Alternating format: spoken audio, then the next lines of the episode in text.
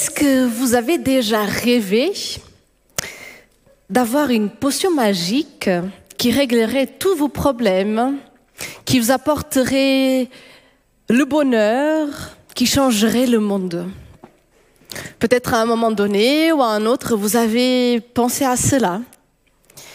Mais moi, je connais quelqu'un qui a certainement rêvé de cela.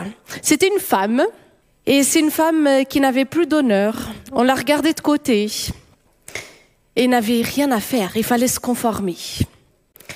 C'était un beau jour où il faisait très très chaud. Et cette femme décide d'aller puiser de l'eau. Et j'aimerais vous raconter un petit peu plus son histoire. C'était une femme samaritaine. Et donc, elle part puiser de l'eau. Elle se dit, euh, non, je n'irai pas à l'heure habituelle parce que je n'ai pas envie de croiser du monde.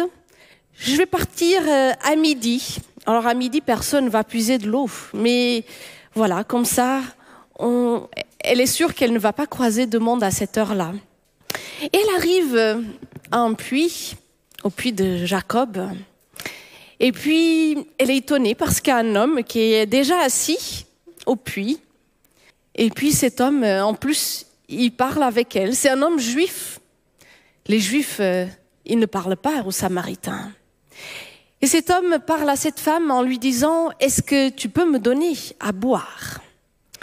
Et elle va répondre, comment toi qui es juif, peux-tu me demander à boire À moi qui suis samaritaine? Les juifs, en effet, ne veulent rien avoir de commun avec les samaritains. Et il répondit, si tu connaissais le don de Dieu et qui est celui qui te dit, donne-moi à boire, c'est toi qui lui aurais demandé et il t'aurait donné de l'eau vivante. Et j'imagine cette femme qui se dit, euh, il parle de quoi cet homme? C'est un homme qui voyage, euh, il doit avoir très soif, il dit n'importe quoi. Mais bon, donc euh, elle va lui dire, Seigneur, tu n'as rien pour puiser. Et le puits est profond. D'où aurais-tu donc cette eau vive? Serais-tu toi plus grand que Jacob, notre père, qui nous a donné ce puits et qui en a bu lui-même, ainsi que ses fils et ses troupeaux? Et Jésus lui répondit, Quiconque boit de cette eau aura encore soif.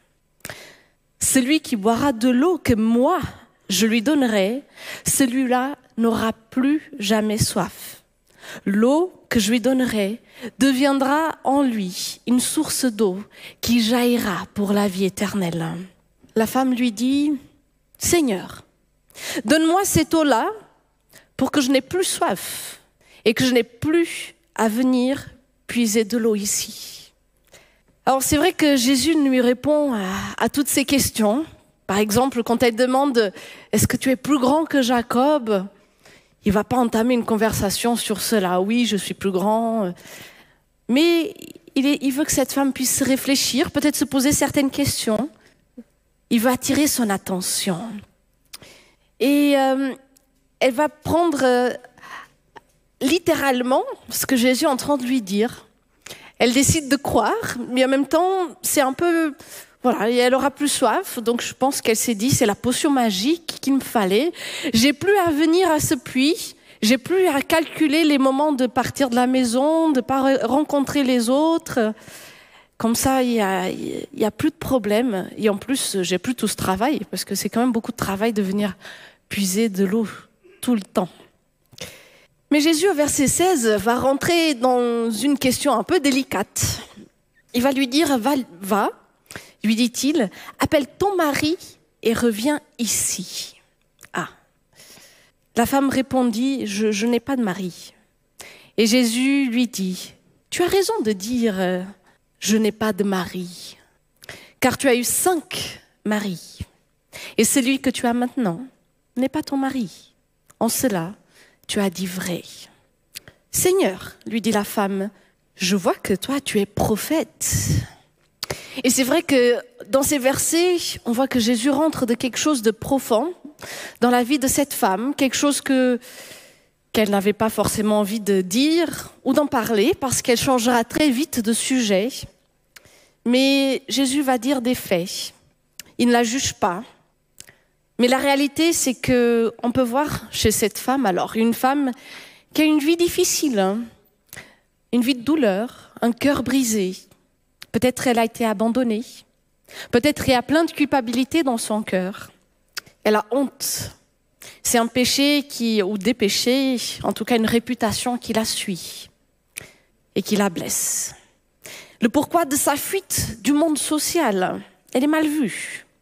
Qu'est-ce que l'amour dans un monde qui me rejette et me juge?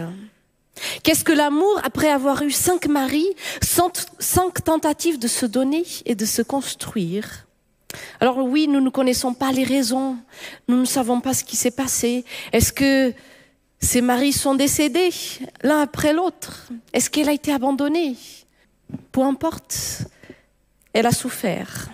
Il y a un grand bagage émotionnel, hein. des blessures qui peut-être sont encore ouvertes. Mais vous voyez, Jésus n'a pas jugé cette femme. Mais euh, il n'a pas obligé non plus de parler de ces sujets difficiles et délicats. Elle a mené un peu la discussion. Elle a dit, alors parlons d'autres choses, hein. des choses spirituelles, hein. de la, de la vraie adoration. C'est qui qui a raison C'est les Juifs ou c'est les Samaritains?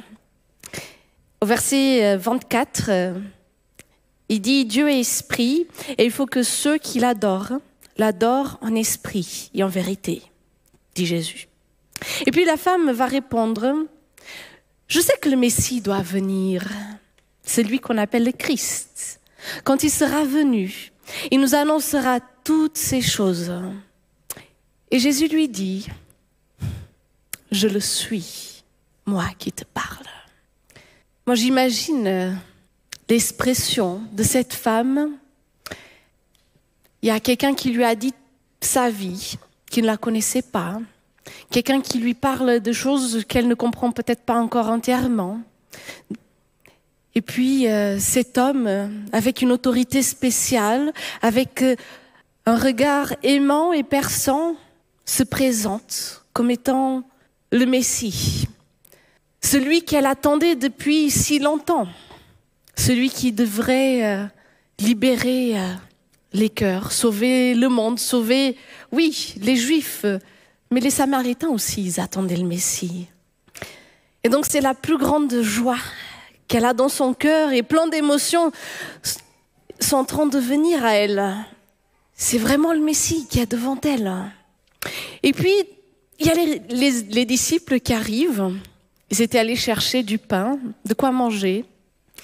Et eux, ils ne comprennent pas tout ce qui se passe. Parce que déjà, ils voient Jésus qui parle avec une femme, mais on ne parle pas vraiment avec les femmes, surtout si c'est en plus euh, des Samaritains.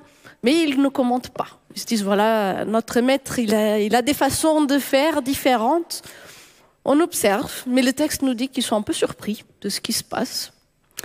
Et pendant tout cela, la femme part.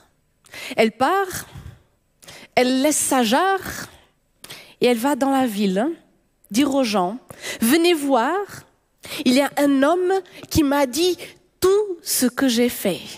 Serait-ce le Christ? Et ils sortirent de la ville pour venir à lui. Alors elle, elle a même oublié pourquoi elle est venue au puits.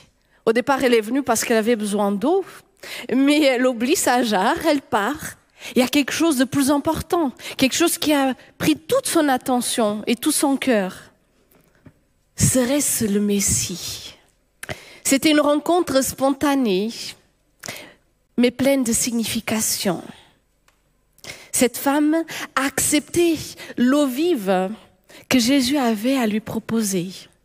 Cette eau purifie le cœur et renouvelle l'esprit. Elle est fraîche, comme l'eau que nous avons besoin de boire quand nous avons très chaud dans un jour d'été. Et vous savez, la mission du Christ, du Messie, est celle de nous sauver. Nous sauver pendant que nous marchons ici sur cette terre, nous sauver pour la vie éternelle, nous sauver pour qu'on puisse avoir la joie de vivre. Et il veut marcher avec nous, avec nous. Et il veut aller avec nous dans les lieux sombres de nos vies, parfois des choses que nous avons jamais racontées. Peut-être euh, nous avons honte de notre imperfection et de notre péché. Mais Dieu veut nous libérer de tout cela, nous dire qu'il nous pardonne, qu'il jette euh, nos péchés au fond de l'océan, comme euh, il dit en Michée 7, verset 19. Et c'est une promesse, celle du pardon. Dieu veut nettoyer notre cœur, comme qui nettoie une blessure et met un pansement. Il est celui qui met les bandeaux sur ses blessures et il veut nous aider à, guérir. L'eau vive, c'est ce que Jésus propose à cette femme et qui la transforme.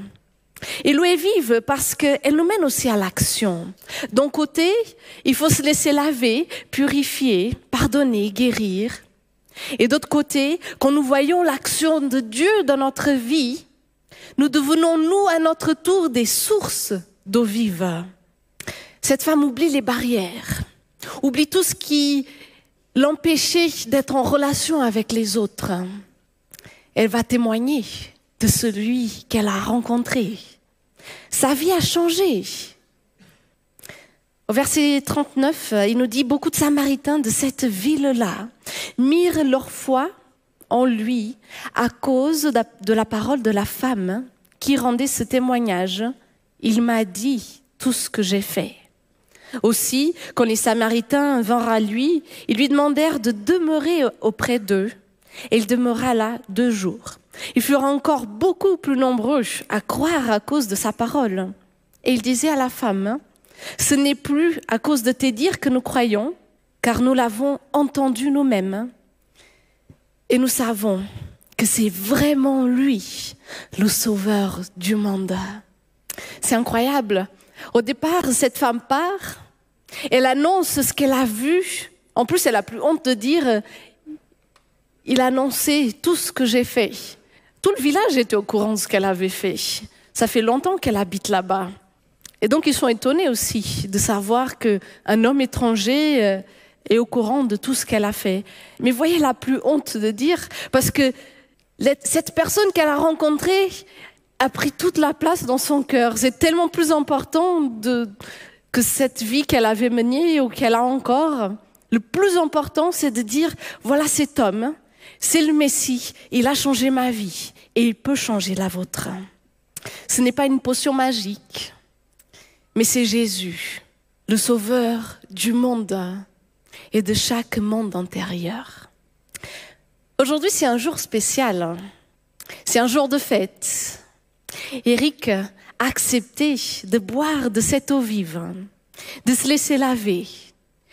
Il a rencontré le sauveur du monde, son sauveur, celui qui libère, qui pardonne, qui restaure, qui envoie. Et j'imagine la grande joie que tu dois avoir dans ton cœur de pouvoir vivre cet événement avec ton Dieu, cette alliance, le baptême, un témoignage public de ce que l'Esprit Saint a déjà commencé à, faire dans ta vie. Et c'est la plus belle alliance que l'on puisse choisir de faire dans notre vie, celle de donner notre vie tout entière à Dieu, à celui qui nous aime. Eric a décidé de boire de cette eau. Et Dieu veut faire de toi maintenant aussi une source d'eau vive pour tous ceux qui sont autour de toi. Et pour nous aussi, Dieu nous invite à boire de cette eau, cette eau qui est grâce, amour et vérité, qui libère et transforme, et qui nous transforme sur terre et pour la vie éternelle. Amen.